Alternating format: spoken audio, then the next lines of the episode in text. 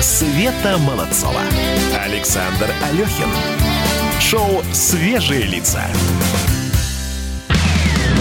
«Дави на газ». И у нас еще одна хорошая новость. В студии радио «Комсомольская правда» наконец-то живьем появился наш автоэксперт «Комсомольской правды» Кирилл Бревдо. Кирилл, доброе утро. Здравствуй, мы скучали. Привет, привет.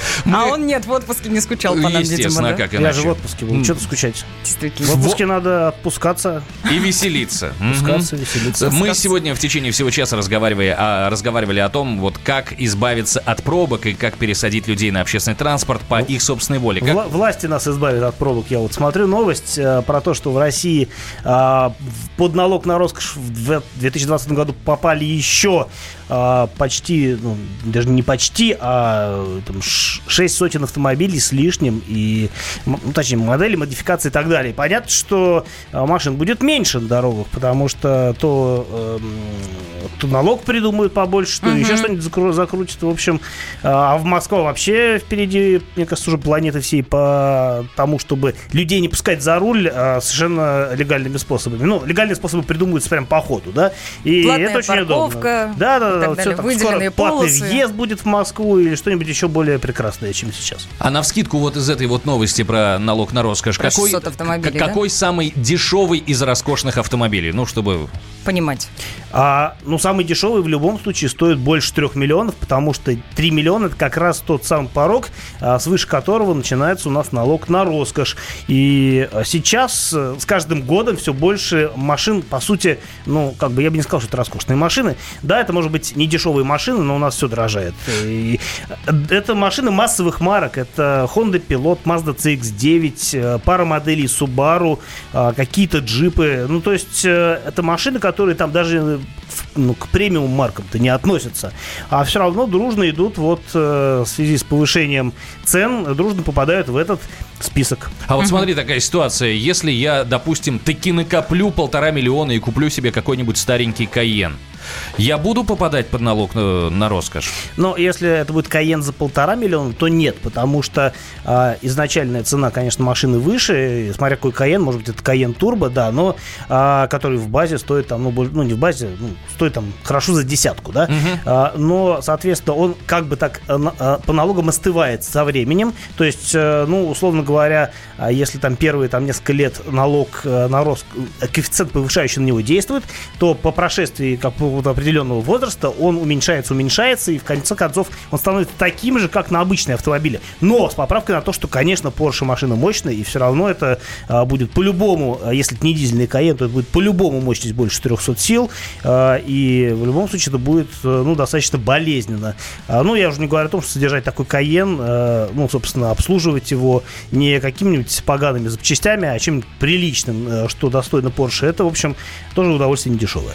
Понял, спасибо большое. Слушай, такая новость. В 2019 году впервые за несколько лет выросла аварийность по вине начинающих водителей. При этом граждане стали слабее сдавать экзамены на водительские права. И это следует из данных ГИБДД России. Автошколы сами называют эту ситуацию тревожной и призывают срочно убрать с образовательного рынка компании, которые торгуют экспресс и онлайн-курсами, усилить контроль за работой автошкол несколько дней назад МВД поручил и президент Владимир Путин. Скажи, пожалуйста, ты считаешь, в чем проблема? Школы стали хуже учить или люди как-то стали безответственнее подходить к получению водительских прав?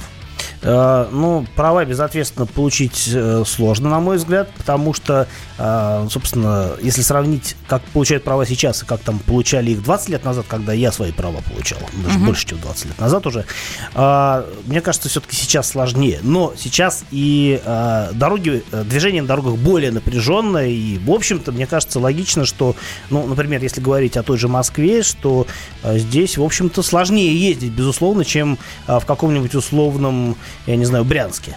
И, э, или безусловном Брянске, например. тоже. Нормальным, обычным, прекрасным брянцем. Да, поэтому э, действительно сейчас водить э, в чем-то сложнее. Ну, плюс, опять-таки, если говорить чисто о нарушениях, да, то э, просто нарушения стали чаще фиксироваться. Но в данном случае, я так понимаю, речь идет именно о, об аварийности, да, вот, а нарушение и аварийность это, в общем, не тождественные вещи, потому что э, тот факт, что у нас выросло количество нарушений, это, конечно, все фото-видеофиксация.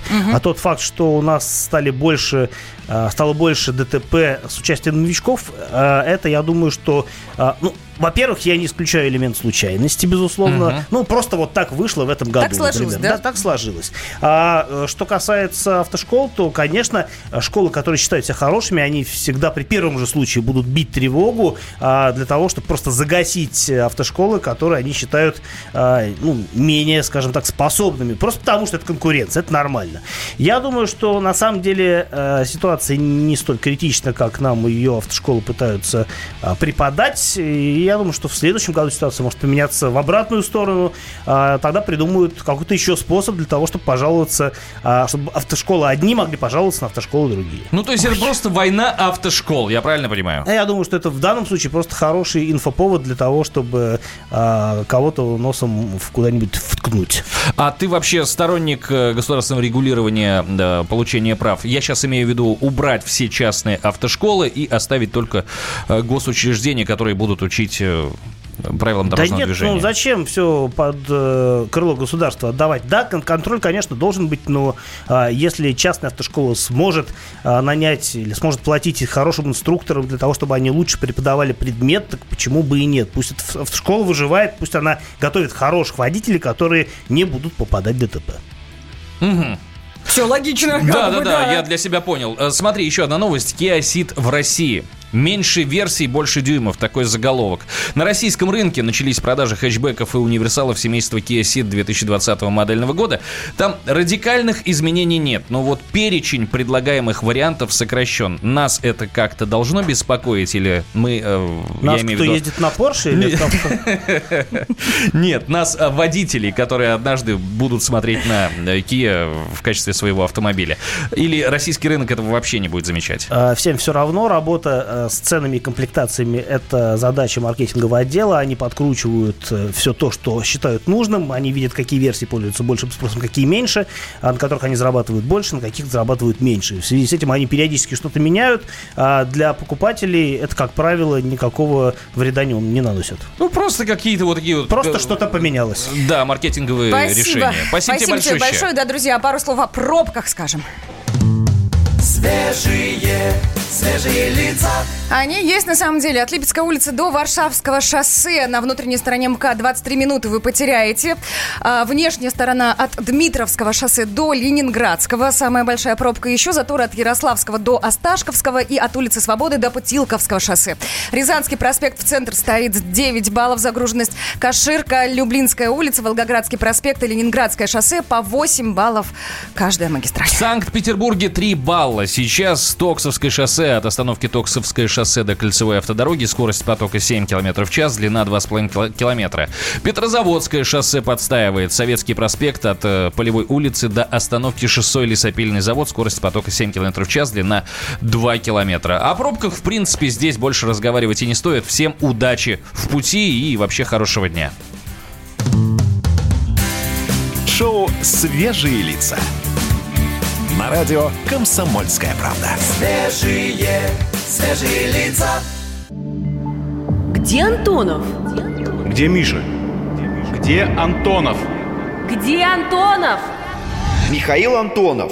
Куда он делся? А я никуда не делся. Теперь каждый день с полудня до 15 часов по московскому времени я с вами, а вы со мной.